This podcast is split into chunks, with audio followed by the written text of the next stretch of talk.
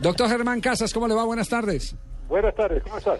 Eh, bien, eh, entiendo que eh, habíamos quedado pendientes desde la semana pasada sobre el tema accionarios millonarios, el fallo de la Corte Constitucional y demás, pero esta semana ha habido novedades. El periódico El Tiempo ha publicado eh, dos días consecutivos, o tal vez un, un día sí, un día no, temas relacionados al caso de Millonarios, la venta de jugadores para pagar las deudas de Interbolsa.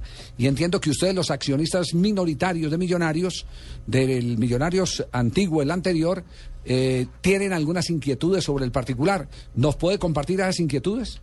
Sí, cómo no. Aquí le nace otra pata al cojo. A ver, cuente. A ver, cuando se hizo la asamblea de millonarios y se, eh, y se le vendió, a la corporación le vendió los activos a Azul y Blanco, siempre se dijo que la inversión sería de 24 mil millones de pesos. Y se comenzó hablando de 34 mil, pero en fin, hablamos de 24 mil. Cuando tú lees el artículo de hace dos días, de ayer, del periódico El Tiempo, ¿qué encuentras? Que realmente fueron 13 personas que cada uno puso mil millones de pesos y en términos generales lo que hicieron fue conseguir un crédito a través de, de Interbolsa Aruba por 13 mil millones de pesos que terminamos nosotros los socios, los hinchas, los promotores, pagando esa deuda. Y entonces estos señores de Ortiz y su gente compraron el club por mil millones de pesos cada uno.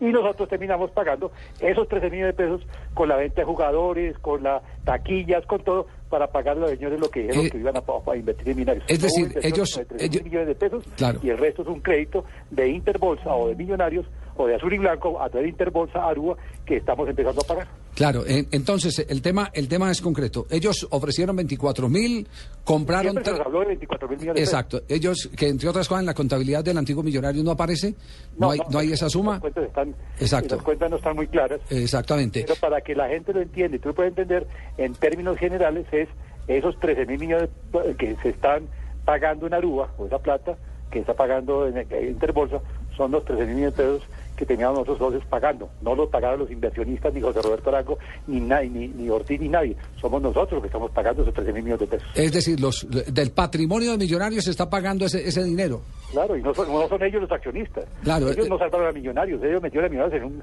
ahora en un enredo de 13 mil millones de pesos que estamos pagándole en a- a Sí. Aruba, a, a Milenio de, de Aruba. Eso me hace acordar eh, la vez que iban a, a comprar, eh, que estaban vendiendo a Independiente Santa Fe y entonces dentro de la operación estaba previsto el que eh, daban una plata por Santa Fe, tomaban a Santa Fe, vendían al Doleado Ramírez y con esa plata pagaban lo que lo, Eso, lo- eso, lo que iban a invertir en Santa Fe. Es decir, de la, de- del mismo cuero iban a salir las correas. Correcto, entonces la ¿dónde está la inversión? No ha habido ninguna inversión, solamente que cada uno de ellos se quedó con millonarios con mil millones de pesos. Eh, ese tema hasta dónde puede llegar porque ahí hay un grupo eh, que el doctor Serpa está comandando, un grupo de oposición. ¿Hasta dónde puede llegar esa, esa colisión? Ellos, hicieron la misma operación. Sí. Es lo mismo. Es lo mismo de ellos. ¿Sabes qué plata ha puesto el doctor Serpa? Una, unas acciones que compraron, pero no ha habido inversión en millonarios. Una compra de unas acciones. O sea, los únicos que han puesto plata de verdad son los hinchas que se asociaron. Claro. De eso. Y, nos somos, y somos nosotros los que van al campín, los promotores, todas las personas que ponen plata, ellos son los que terminan pagando la deuda de los 13 mil millones de pesos de Aruba. ¿Dónde está la inversión que dijeron que iban a hablar de 24 mil millones de pesos? No pusieron sino 13. Y los 13 fueron entre 13 personas que cada puso mil millones de pesos. Eso quiere decir que solamente que compraban millonarios por mil millones de pesos. El resto es un crédito. Especulación bursátil se llama eso. Eso se llama es especulación bursátil. Eso esperemos que el juez en los próximos días eh, tome la decisión de notificar a la corporación de que esa asamblea donde se hizo esa operación es nula y entonces todo será a reversar y Sí. tendremos consecuencias económicas graves. Muy bien. Doctor Casas, estaremos pendientes. eh, A usted muy amable, muchas gracias. muy amable, muchas gracias. Eh, un eh, nuevo lío que le nace a toda esta situación de, de millonarios.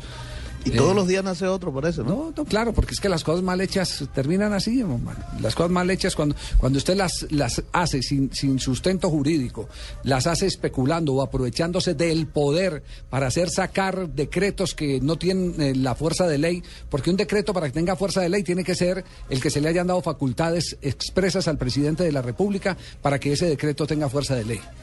No, no se lo puede inventar así para, para cambiar una ley, así de simple.